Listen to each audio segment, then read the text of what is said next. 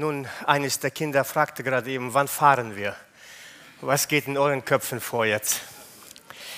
Ja, Himmelfahrt. Ähm, ich weiß nicht, die Gesellschaft kann bestimmt mit diesem Fest kaum was anfangen, weil wir haben ja heute den Vatertag. Ja? Ich habe mal recherchiert, woher kommt das her, dieser Vatertag? Eigentlich ist es schon über 100 Jahre her, 19. Äh, Jahrhundert, im Raum von Berlin haben sich die Bierbrauer überlegt, wie sie Umsatz machen können und haben den Vatertag erfunden. Genauso wie der Valentinstag von den Blumenverkäufern erfunden wurde. So zumindest stand das da. Ja, das ist eine, nicht eine ja, Information aus dem christlichen Bereich, einfach aus dem säkulären Bereich. Ja, ähm, wahrscheinlich als eine Ergänzung für den Muttertag. Jetzt ist auch mal der Vater dran. Ja, später wurde er dann äh, umbenannt als Männertag, dann Herrentag, wie auch immer. Ja, heute ist er besonders auch im, ähm, im östlichen Bereich unseres Landes ist er mehr als ein Männertag bekannt. Gerade weil auch da in der ehemaligen DDR sie nichts mit dem Glauben zu tun hatten oder weniger, gab es natürlich Kirchen und Gemeinden, aber war ja auch kommunistisch und antigöttlich geprägt. Nun ähm, ist eigentlich Himmelfahrt notwendig.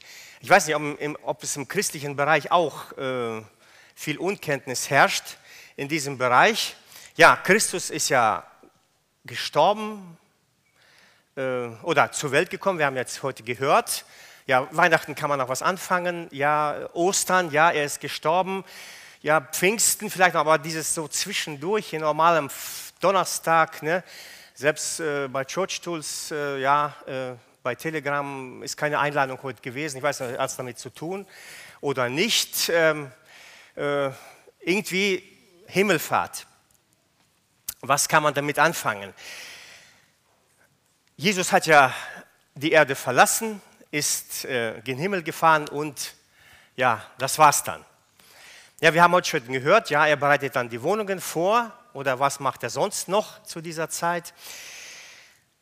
Man kann manchmal bei den äh, Berufsangaben ähm, diese zwei Buchstaben lesen, IR. Zum Beispiel Professor IR Dr. Müller. Ne? Denke mal, ihr wisst schon, was das heißt. Ne? Professor im Ruhestand Dr. Müller. Müssen wir sagen, Jesus im Ruhestand.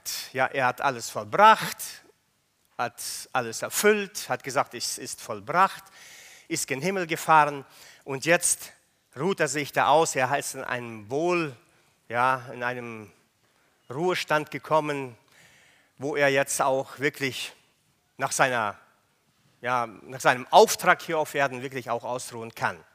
Nun, wenn es so wäre, ja, dann können wir heute einpacken. Dann brauchen wir diesen Feiertag, äh, Feiertag, Feiertag auch nicht, dann können wir den wirklich auch Vatertag nennen und mit dem Bollerwagen durch die Gegend ziehen ja, und die Bierindustrie unterstützen.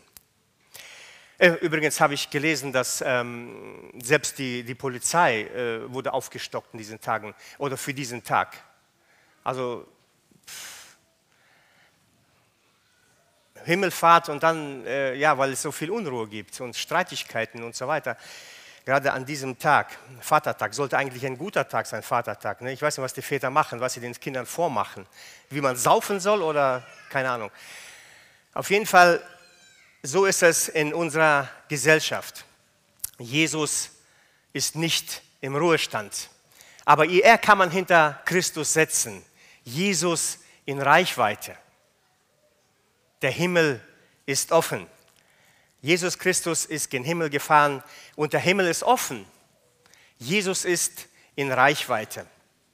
Wir wollen heute mit den elf Versen vom ähm, Apostelgeschichte beginnen. Ähm, gehen wir mal, steigen wir gleich mal ein in diese Geschichte, was damals geschehen ist.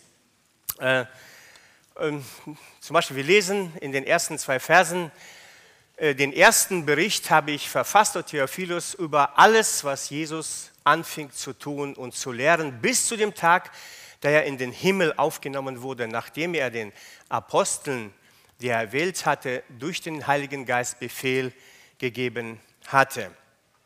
Nun, heute würden wir ja Lukas als einen Historiker und als einen Schriftsteller bezeichnen, einen erfolgreichen. Den ersten Bericht hat er auch vor ein paar Jahren geschrieben, zumindest so äh, wird das gedeutet. Und jetzt kam der zweite Bericht. Lukas hat sehr viel recherchiert und wenn wir Lukas Evangelium lesen, da sind viele Details drin, was die anderen so gar nicht erwähnen. Und ähm, beschreibt das auch und jetzt auch, nachdem er das abgeschlossen hatte, nimmt er sich nochmal vor, an den Theophilus, das war ein Heide, ihm auch diesen Bericht zu schicken. Also der erste war, damit er das Evangelium kennenlernt und das zweite, wie dieses, wie dieses Evangelium verbreitet wurde. Darum ging es auch Lukas, war natürlich auch der Gefährte von Paulus und wusste natürlich viele ja, Kleinigkeiten, vielleicht auch Sachen, die vielleicht ein anderer so gar nicht auch mitgekriegt hatte. Nun, wir lesen hier, dass bevor er gen Himmel gefahren ist, hat er den Jüngern einen Befehl gegeben. Einen Befehl gegeben. Nun, ich deute diesen Befehl, was auch in Lukas ähm, 24, Vers 49 steht. Da steht, und siehe, ich sende euch auf die, euch die Verheißung meines Vaters. Ihr aber bleibt in der Stadt Jerusalem, bis ihr angetan werdet mit Kraft aus der Höhe. Oder auch wie die Verse 4 und 5 uns sagen hier, wenn wir weiterlesen, Apostelgeschichte, steht, und als sie mit ihnen zusammen war, gebot er ihnen, also hatten befohlen, nicht von Jerusalem zu weichen, sondern die Verheißung des Vaters abzuwarten, die ihr, so sprach er, von mir vernommen habt. Denn Johannes hat mit Wasser getauft, ihr aber sollt mit dem Heiligen Geist getauft werden. Nicht lange nach diesen Tagen. Das war der Befehl die sollten wirklich in Jerusalem bleiben. Wir haben gehört, die waren vorher in Galiläa, wo Jesus ihnen den Auftrag gegeben hat, in die Welt auszugehen. Und jetzt kamen sie wieder alle zurück und sollten auch hier ähm, warten auf die Verheißung des Vaters. Nun, ich denke mal, weil auch die ähm, Heiligen Schriften ja nicht einfach so niedergeschrieben sind, sondern geleitet vom Heiligen Geist und Männer Gottes haben es geschrieben, da steht auch dieser Bericht ähm, ganz bestimmt an dieser Stelle. Und die Apostelgeschichte interessanterweise beginnt nicht mit Pfingsten. Apostelgeschichte beginnt mit der Himmelfahrt. Ganz interessant. Die heißen auch Taten der Apostel. Und die Taten der Apostel beginnen mit der Himmelfahrt.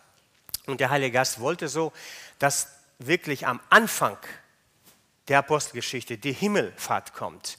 Und die hat auch eine Bedeutung für uns als Christen, ähm, weil der Herr immer noch da ist und der Herr in Reichweite ist. Der ist nicht irgendwohin verschwunden, sondern der ist immer noch da, auch wenn er gen Himmel gefahren ist. Und das ist auch wichtig, dass er gen Himmel gefahren ist, denn einiges hat sich da auch verändert und eine größere Möglichkeiten entstehen, gerade auch dadurch, dass Jesus ähm, in den Himmel gefahren ist. Nun, im Vers 3 lesen wir, ihnen erwies er sich nach, auch nach seinem Leiden als lebendig durch viele sichere Kennzeichen. Nun, Kennzeichen. Nun, diese Merkmale seiner leiblichen Existenz waren eindeutig. Er ließ sich betasten, er hat gesprochen, er hat mit ihnen gegessen, ja, er hatte Gemeinschaft mit ihnen gehabt und Jesus wollte ganz bewusst, dass diese sichtbaren Kennzeichen für die Jünger auch da waren. Weil ähm, sie wollt, sollten ja Zeugen werden von dem, was geschehen ist. Und damit sie auch wirklich mit hundertprozentiger Sicherheit wissen, dass Jesus Christus auch verstanden ist, ließ er, sich einfach auch anfühlen, antasten. Sie durften es machen, damit sie ganz genau wussten, ja, Jesus ist auferstanden. Ähm, und dieses, ähm, diese ähm, Botschaft der Auferstehung, wenn wir weiter die Apostelgeschichte lesen, die war auch sehr präsent. Also fast in jeder Predigt wird gesprochen von der Auferstehung Jesu Christi. Und das ist ganz wichtig, auch in unseren Botschaften gerade dieses weiterzugeben. Jesus Christus lebt. Und die Kennzeichen, die sind da. Die Jünger, die haben es erlebt. Und äh, Er hat sich sogar 500 Brüdern, steht geschrieben im 1. Korintherbrief, auf einmal gezeigt.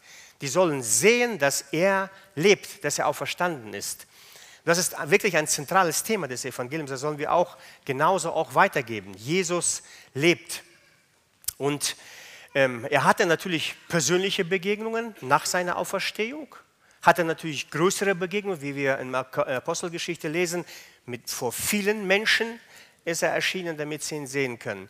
Aber ich habe nochmal, hier steht geschrieben, den Aposteln ist er erschienen, dass wirklich die Apostel hundertprozentig sicher sind, dass Jesus auferstanden ist.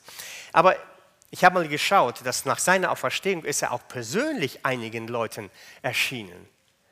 Nicht nur jetzt, sage ich mal, den Zwölfen oder den Elfen, die damals noch übrig waren, äh, sondern äh, auch ganz persönlich drangegangen ist, damit auch sie die Zeichen der Auferstehung sehen. Zum Beispiel Maria.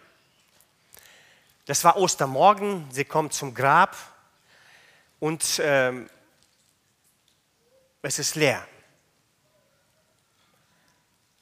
Jesus hat sich ja von den Dämonen befreit und sie kannte ihn ganz gut und jetzt auf einmal ist er tot, ins Grab gelegt, jetzt kommt sie dahin und sieht, das Grab ist offen, Jesus ist nicht da und sie fängt an zu weinen.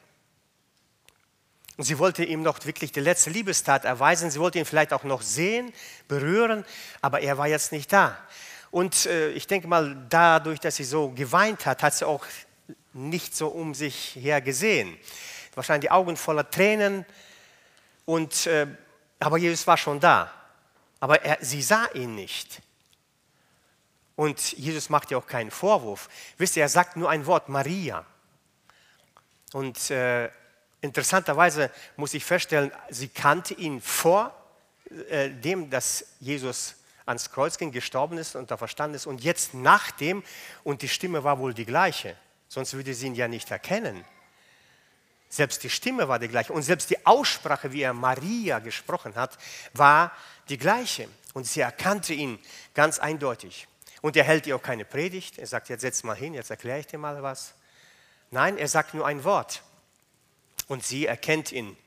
Und er gibt ihr dann auch weiterhin den Auftrag, weiterzugehen und diese Botschaft der Auferstehung den anderen weiterzugehen. Jesus hat im Kapitel 10 ähm, Johannes Evangelium gesagt, also meine Schafe kennen meine Stimme. Kennst du Jesus Stimme? Jesus ist in Reichweite. Jesus ist da, auch in deiner Traurigkeit, in deiner Verzweiflung, in deiner Ohnmacht, in deiner Angst. Und er kommt und nennt deinen Namen. oder meinen Namen. Da waren die Emmaus-Jünger. Die waren total enttäuscht. Es fing ja so gut an. Sonntag oder war der erste Tag der Woche. Jesus zieht nach Jerusalem, Triumph, Freude.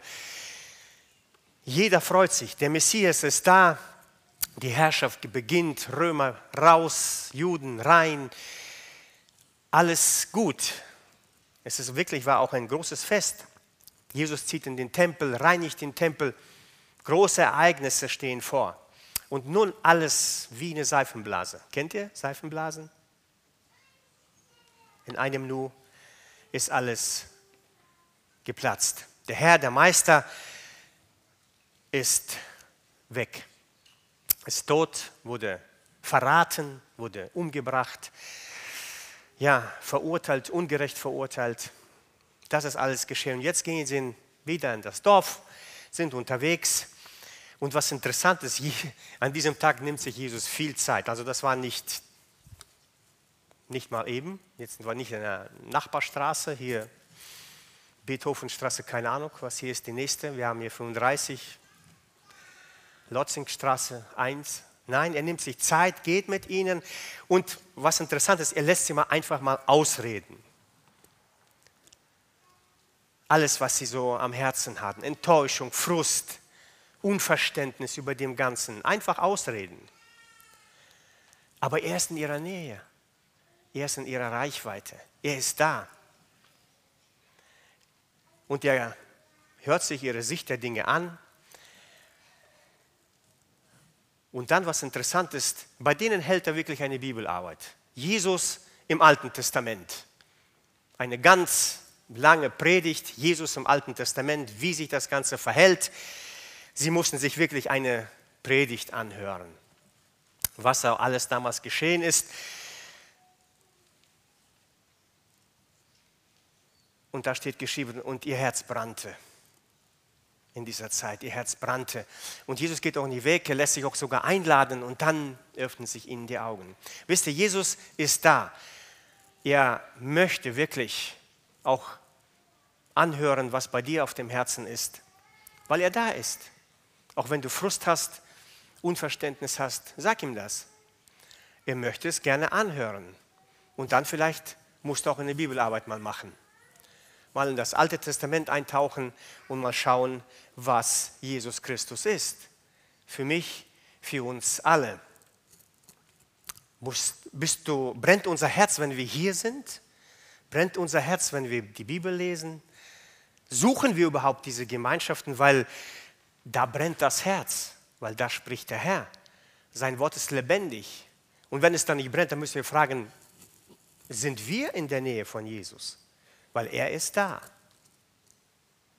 Er ist in der Reichweite. Natürlich, ich habe ja gesagt, den Jüngern ist er ja auch erschienen, aber ganz interessant, ich werde das auch jetzt nicht wiederholen. Er kam zu den Jüngern nach der Auferstehung und die hatten Angst, sie haben sich verschlossen, dass auch ja keiner reinkommt, Gefahr vor der Tür. Aber die Worte, die Jesus zu ihnen sagt, habt ihr schon mal Acht gegeben darauf? Und er wusste ganz genau, was die Jünger damals brauchten. Er sagte Friede, sei mit euch. Diesen Frieden brauchten sie. Elf Jünger da zusammen. Selbst die Frauen kamen und gesagt, Jesus lebt. Angst. Und Jesus sagt, Friede sei mit euch. Jesus ist in der Reichweite, wenn wir Angst haben, wenn wir verzweifelt sind, er kommt in unser Leben und möchte uns diesen Frieden geben. Gerade wenn wir schwierige Zeiten haben. Und das waren für die damals schwierige Zeiten. Ich denke mal, heute ist es wirklich präsent. Was ist mit dem allen, was heute geschieht? Mit der Wirtschaft, ne? es kommen so viele Nachrichten, und zwar negative Nachrichten. Mit dem Gas, mit dem Öl, mit dem Krieg. Ich denke mal, viele, viele, viele, viele sind verzweifelt und haben Angst. Jesus kommt und sagt, Friede sei mit euch weil das ist der innere Friede, der uns schenken möchte. Nun, es gibt natürlich noch viele Begegnungen, wir, es wäre wahrscheinlich zu viel, das alles zu erwähnen, aber vielleicht, er kam auch zu diesem, unserem guten Realisten Thomas. Der brauchte Berührungen. Und der, Jesus sagt, bitte, hier sind meine Wunden, deine Finger, rein damit. Er ließ einfach seine Finger in seine Wunden stechen. Und mit Petrus musste er auch noch. Und Petrus hat in letzter Zeit viel gehört, deswegen werde ich das gar nicht erwähnen. Mit ihm hat er auch alles geklärt. Und das war für ihn auch sehr wichtig, mit, Je mit Petrus alles zu klären, bevor er in den Himmel fährt. Diese Begegnungen, das alles sind dafür da, damit sie, in, damit sie wissen, dass Jesus Christus in ihrer Nähe ist, in ihrer Reichweite ist. Interessant im Vers 3, wir lesen weiter, ähm, indem er ihnen während 40 Tagen erschien und über das Reich Gottes äh, redete. Also die Botschaft in dieser Zeit, in dieser 40 Tage, war die Botschaft vom Reich Gottes. Nun, im Verständnis der Juden war Reich Gottes nicht nur ein, sag ich mal, ein theologischer Begriff. Das heißt, Reich Gottes gehört Gott, gehört den Menschen, wo Gott wohnt. Nein, Reich Gottes war für die immer verbunden mit dem Jetzt in unserem Land, mit unserem Land, weil sie erwarteten wirklich, dass das Reich Gottes bei denen aufgebaut wird, in ihrem Land. Weil seit äh, Babylon hatten sie so kein richtiges Reich mehr.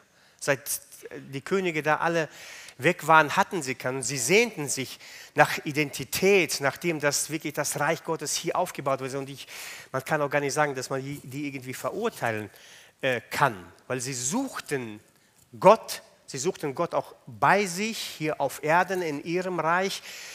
Und ähm, das wundert auch nicht, dass im Vers 6 die Jünger dann fragten, da fragten in die, welche zusammengekommen waren und sprachen, Herr, stellst du in dieser Zeit für Israel die Königsherrschaft wieder her? Und das war normal. Und ich finde, dass diese Frage, vielleicht äh, haben wir so ein bisschen äh, verurteilend diese, diese Frage in unseren Herzen. Nein, das war wirklich, die suchten nach dieser Identität, nach Israel, nach, ja, nach dem, wo das Gott in ihrem Volk wohnt. Stellst du das jetzt her? Wisst ihr, das Reich Gottes ähm, ist im Neuen Testament ungefähr 100 Mal erwähnt. Also Reich Himmel oder Reich Gottes, ungefähr 100 Mal. Ich finde, das ist sehr viel. Und er sprach ja oft auch über, in Gleichnissen und erklärte ihnen, wie, wie äh, das Reich Gottes aussieht, als Senfkorn, als, ja, als etwas Verlorenes, Wiedergefundenes und so weiter. Das ist das Reich Gottes, wie er sein Reich baut.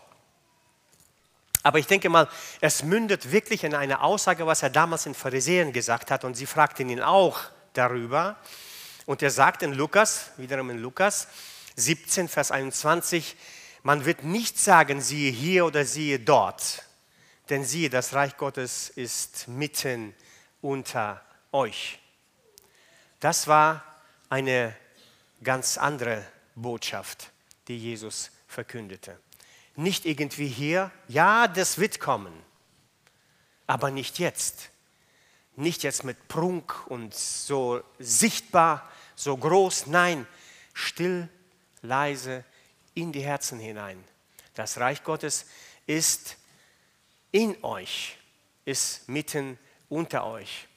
Das hat er damals den Pharisäern gesagt und denk mal, das ist genau das, was Jesus auch meinte. Das Reich Gottes in den Herzen der Menschen durch den Glauben und äh, ist nicht gebunden an nach in Israel. Es ist weltweit, wir werden das noch hören. Es geht weiter, dieses Reich Gottes. Nicht hier, nicht jetzt und nicht nur hier, Klein Israel und fertig. Nein, es geht weiter. Und in Vers 5 steht geschrieben, denn Johannes hat mit Wasser getauft und ihr aber sollt mit dem Heiligen Geist getauft werden. Nicht lange nach diesen Tagen. Das ist genau das, was Jesus hier meint. Der Heilige Geist in euch. Das ist das Reich Gottes, was Jesus Christus baut. Wie ich schon gesagt habe, die Verheißungen in Israel, die werden noch kommen und das Reich wird aufgebaut. Das wird aufgebaut, das bleibt nicht aus, aber nicht zu der Zeit. Zu der Zeit wollte Jesus Christus durch den Heiligen Geist in uns wohnen und sein Reich weiterbauen. Und er macht es auch. Nun, die Zahl 40, ich habe mich gewundert, dass die Zahl 40 so oft in der Bibel vorkommt. Ich habe mir das mal alles aufgeschrieben, weil ich kann es auch nicht alles behalten. Also hier steht zum Beispiel 40 Tage und Nächte ließ Gott die Sintflut also herbeiregnen. 40 Tage, 40 Nächte. 40 Tage dauerte die Einbalsamierung Jakobs. Ich weiß nicht, ob ihr es schon mal acht gegeben habt. 40 Tage blieb Mose auf dem Berg Sinai, das ist eher bekannt. Nach 40 Tagen kehrten die Kundschafter des Volkes Israel zurück. 40 Jahre lang zogen die Israeliten durch die Wüste, das ist auch bekannt. 40 Tage verhöhnte Goliath das Heer Israels, das ist vielleicht weniger bekannt. 40 Tage ging Elia in die Kraft Gottes zum Berg Horeb, ohne zu essen und zu trinken. 40 Tage Frist bekam Ninive. Und 40 Tage fastete Jesus, vor dem, dass er versucht wurde. Nun, es gibt einiges, was so diese 40 Tage, und hier sind auch 40 Tage, nachdem Jesus auch verstanden ist. Ich würde das deuten eher oder vergleichen mit den 40 Tagen, die Mose auf dem Berg äh, war, wo er, die, äh, wo, da, wo er das Gesetz bekommen hat. Weil hier steht geschrieben, Jesus hat diese 40 Tage genutzt, um das Reich Gottes zu verkündigen. Mose bekam die Gesetze, die er dem Volk Israel weitergeben sollte, in 40 Tagen. Und Jesus nutzte wirklich diese Zeit, um zu zeigen, was das Reich Gottes ist. Reich Gottes haben wir schon gehört, das ist persönlich Beziehungen, es ist größer in der Botschaft, Reich Gottes ist vielfältig. Reich Gottes ist in uns und Reich Gottes wird weiter verbreitet. Das ist alles das Reich Gottes. Ja, Jesus nimmt sich wirklich Zeit, diese 40 Tage, ähm, das Reich Gottes zu verkündigen. Und er möchte, dass wir an diesem auch das Beispiel nehmen. Wir, und hat, uns hat er den Auftrag gegeben, wir kommen noch gleich darauf zu sprechen, wirklich dieses Reich Gottes weiterzugeben. Aber zuallererst möchte er, dass wir uns verändern. Unser Denken, so wie Jesus gedacht hat, war für ihn wichtig. So zu reden, wie Jesus redete. Ich weiß nicht, ob sich da was verändert hat in den letzten Jahr vielleicht. Wie viele Predigten haben wir gehört? Ist unser Charakter so etwas auch Jesus näher gekommen? Ich muss bei mir feststellen, wir haben noch letztens in der Seminarwoche mit jemandem gesprochen, wie viele Predigten ich schon in meinem Leben gehört habe bis jetzt. Wenn ich nur nehme, ja, die Predigten am Sonntag. Unmengen. Und wie viel habe ich mich in dieser Zeit verändert? Also wenn ich so viele Predigten gehört habe, dann ist vielleicht so viel Veränderung geschehen. Wir sind Menschen, wir brauchen immer wieder diese Ermutigung und Hinweise. Auftreten, wie Jesus auftritt. Anständig, respektvoll, freundlich. Lieben. Wisst ihr, lieben kann man Feinde dienen, die wir nicht sehen. Die liebe ich auch. Also ich kann wirklich Feinde lieben, die ich nicht sehe. Die weit weg sind, meinetwegen von Herzen. Vergebe ihnen alles. Aber was ist mit denen, die neben mir sind? Das ist eine Herausforderung. Aber dann auch das Wirken. Und hier kommen wir auch zu diesen Versen 7 und 8. Und da steht geschrieben, und er aber sprach zu ihnen, es ist nicht eure Sache, die Zeiten, Zeitpunkte zu kennen, die der Vater in seiner eigenen Form äh, festgesetzt hat, sondern ihr werdet die Kraft empfangen, wenn der Heilige Geist zu euch kommen wird. Und ihr werdet meine Zeugen sein in Jerusalem und ganz Judäa und Samaria und bis ans Ende ähm, der Erde. Das war äh, die Botschaft, die Jesus damals seinen Jüngern vor seiner Himmelfahrt gegeben hat.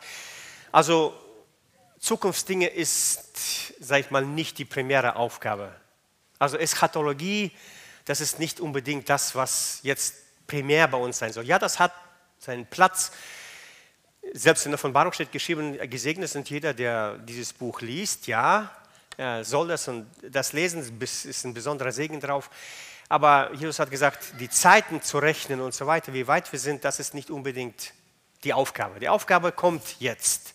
Natürlich, wir können die, die Zeiten sehen, das ist die letzte Zeit oder wie auch immer, wie das deuten, aber das ist wirklich nicht die primäre Aufgabe. Es ist gut zu wissen, wo wir sind, aber die primäre Aufgabe ist wirklich, den Wirkungsgrad zu erkennen. Und der Wirkungsgrad ist äh, vielseitig. Beginnt bei meiner Haustür oder sogar, sage ich mal, zu Hause und geht bis in die ganze Welt gleichzeitig. Also einer hat seine Aufgabe, denken wir zu Hause, hat jeder von uns die Aufgabe, aber viele und die Gemeinde hat diese Aufgabe angefangen in den Familien und dass wir diese Botschaft weitergeben. Die Botschaft ist gleich, die Methoden sind unterschiedlich. Das ist je nach Land wie das die äh, Spezifik des Landes ist. Wie, was ist da wichtig? Wie geht man davor? Ich denke mal, in den Missionsgesellschaften äh, untersucht man und äh, findet dann mal die, ja, die bessere oder die gute Strategie, wie man äh, diese Botschaft weitergibt. Ja, in Deutschland zum Beispiel heute sagt man ja besser durch persönliche Beziehungen, vielleicht Hauskreise und so weiter, kommt man in die Gemeinde. Die erste Gemeinde, wisst ihr, wer angefangen hat? Ne? Alles Geld zusammengeschmissen, und jeder wurde dann verteilt. Dann wurden einige äh, Witwen vernachlässigt, ne? Geld kam nicht an. Ja, ihr kennt das alles, aber das hat auch nicht lange gehalten. Das war die Strategie der ersten Gemeinde. Ja, und dann kam natürlich ähm, Paulus und hat wirklich Strukturen in die Gemeinde hineingebracht. Wir kennen das alles, ich werde das alles nicht wiederholen, aber das ist die Botschaft, die wir als, die, als Gemeinde äh, ja, beauftragt bekommen haben. Es sind keine neuen Erkenntnisse, die ich hier sage, ihr kennt das alles. Ähm, wisst ihr, damals waren die, ähm, die Jünger dem römischen Reich ausgesetzt, dem Kaiser. Weil in vielen äh, Ländern mussten sie sogar den Kaiser anbeten, weil das war der König. Und die, die Christen, gerade die Christen zu der damaligen Zeit, haben es verweigert und gesagt, das ist nicht unser König. Und das, deswegen gab es viel Verfolgung, äh, auch in der damaligen Zeit. Das kann man in den Sendschreiben lesen. Äh, wie, wie große Verfolgung da waren, gerade weil sie den Kaiser nicht als den wahren König, den Herr äh, angebetet haben. Damals hatten die Christen damit zu tun. Heute brauchen wir keinen Kaiser anbeten, wir zumindest mal in unserem Land nicht, aber was, wir, was für ein Reich bauen wir heute? Das ist ja die Frage. Heute, denke ich mal, kann man das mit einem Wort so ausdrücken. Geld regiert die Welt. Geld regiert Deutschland. Das ist das, was wir heute haben. Geschäftsinteressen stehen an erster Stelle. Gewalt, Ausbeutung, das ist das, was wir heute erleben. Damals war das Römische Reich. Heute haben wir unsere Zeit. Unermessliche Reichtümer. Wir lesen von Menschen, die Milliarden haben und Menschen sterben vor Tod. Das ist die Realität heute. Geld regiert die Welt. Banken retten ist wichtiger als Hungersnot retten. Realität. Wir leben in dieser Realität. Unser Auto zu tanken ist wichtiger als den Bauch. Ne? Das ist Realität. Wir leben heute darin. Geld regiert die Welt. Kriege, Macht, Einfluss, das ist wichtig heute in unserer Umgebung. Und wir sind mittendrin als Gemeinde hier vor Ort. Was bauen wir? Wo sind wir involviert? Ähm, wo sind wir bauen das Reich Gottes? Wo bauen wir das Reich Gottes? Wo sind unsere Prioritäten? Nun, Jesus ist zum Vater eingegangen. Vers 9 sagt, und als er dieses gesagt hatte, wurde er vor ihren Augen emporgehoben und eine Wolke nahm ihn auf, vor ihren Augen weg. So, Jesus verschwindet. Die schauen ihn an, Wolke nimmt ihn auf, verhüllt ihn und Jesus ist weg. Zwei Professoren haben sich mal unterhalten. Ähm, einer ein Naturwissenschaftler und einer war von denen Theologe. Ja, und ähm, der Theologe fragte, wo ist der Himmel? Wo liegt eigentlich der Himmel? Nun, der Theologe überlegte, sagt, naja, das ist hinter dem Stern Sirius. Da ist der Himmel. Ähm, ja, und wie schnell ist Christus dann gen Himmel gefahren, fragt er. Und dieser wird schon so ein bisschen unruhig geworden. Naja, na, vielleicht so schnell wie eine Kanonenkugel. Ja, der Naturwissenschaftler sagt, naja, dann fliegt er heute noch. Wo ist der Himmel? Ich, klar, wir sehen nur das, was vor Augen ist, vielleicht im Teleskop noch, vielleicht kann man heute noch einige Sterne sehen und die Milchstraße vielleicht noch so ein bisschen und Galaxien hin und her und weiter können wir auch nicht sehen. Aber wisst ihr, Himmel ist da, wo Gott ist. Wir sehen den auch nicht. Ähm, Paulus wurde in den dritten Himmel emporgehoben. Wo ist das? Und er hat etwas gehört. Er hat gesagt, das kann man gar nicht aussprechen. Also, wo Gott ist, weiß ich nicht, aber der Himmel ist da. Also, glaube ich, im Englischen habe ich mir sagen lassen, gibt es zwei Wörter: ne? Sky and Heaven. Also, einmal ist das das, was Sichtbare, und das zweite ist das Unsichtbare, was wir nicht so sehen.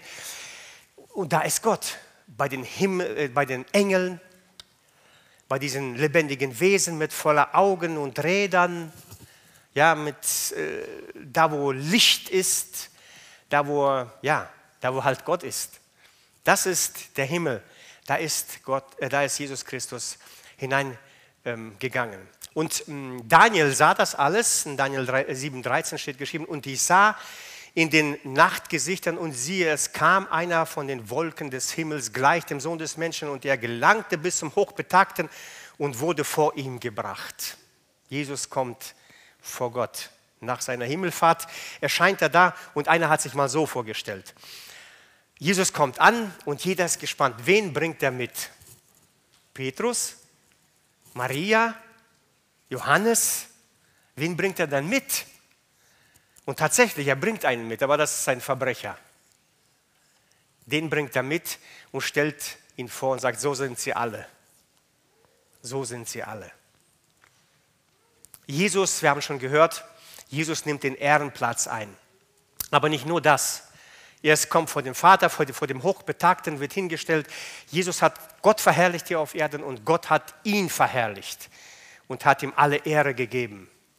Und weiter, Vers 14 steht geschrieben, und ihm wurde Herrschaft, Ehre und Königtum verliehen und alle Völker, Stämme und Sprachen dienten ihm. Siehe, seine Herrschaft und seine ewige Herrschaft, die nicht vergeht und sein Königtum wird nie zugrunde gehen. Das ist das, was er bekommen hat. Alle Macht im Himmel und auf Erden. Satan wurde die Macht genommen, Jesus wurde die Macht gegeben. Jesus wurde in den Himmel aufgenommen, Satan wurde hinausgestoßen. Er hat den Sieg, wir haben das gehört, er hat den Sieg errungen. Das ist das, was er bekommen hat.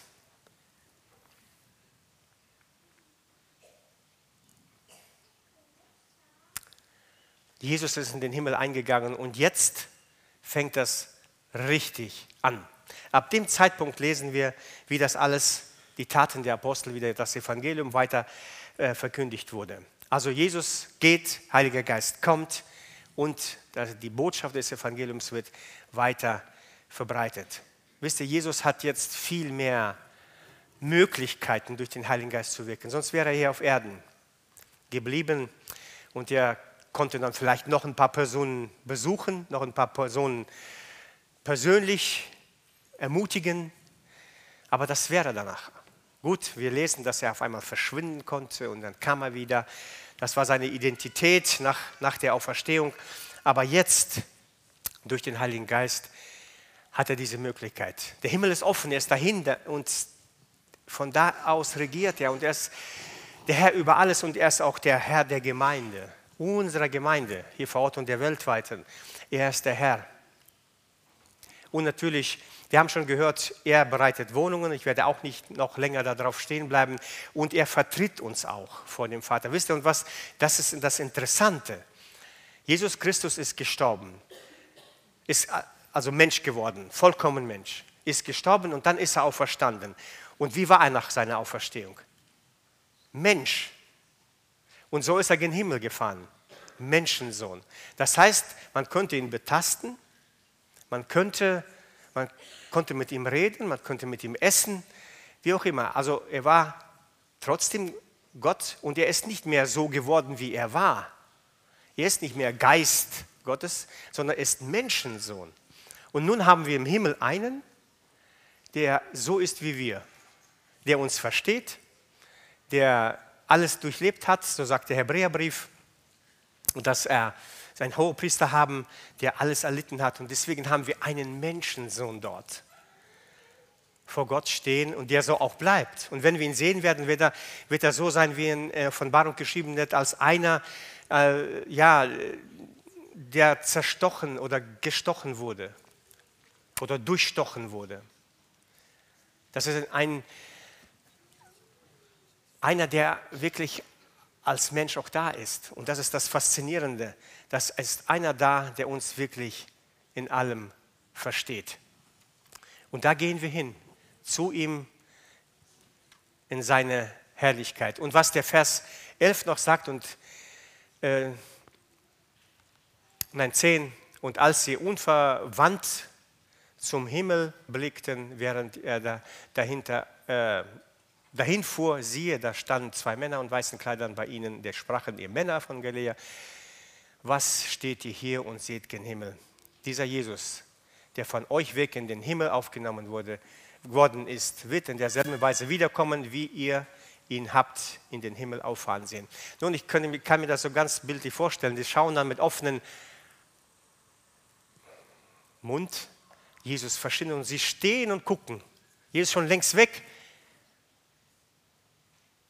die Engel kommen und sagen,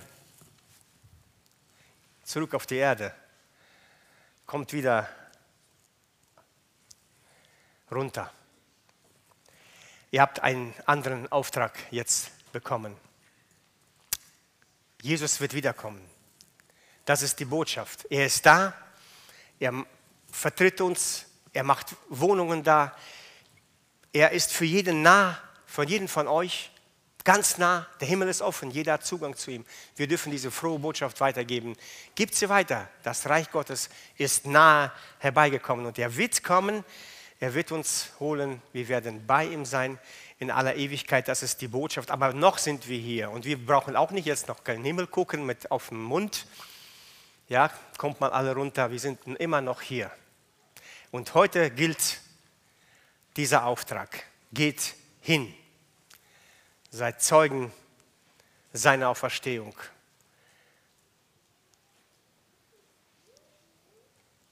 Machen wir das?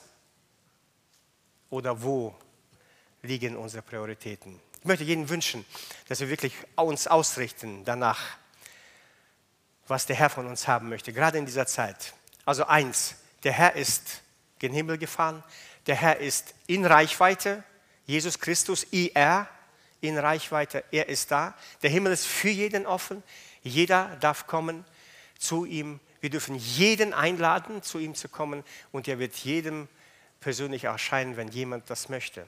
Er ist in unserer Reichweite. Sind wir nahe bei Jesus? Das ist die Frage. Amen.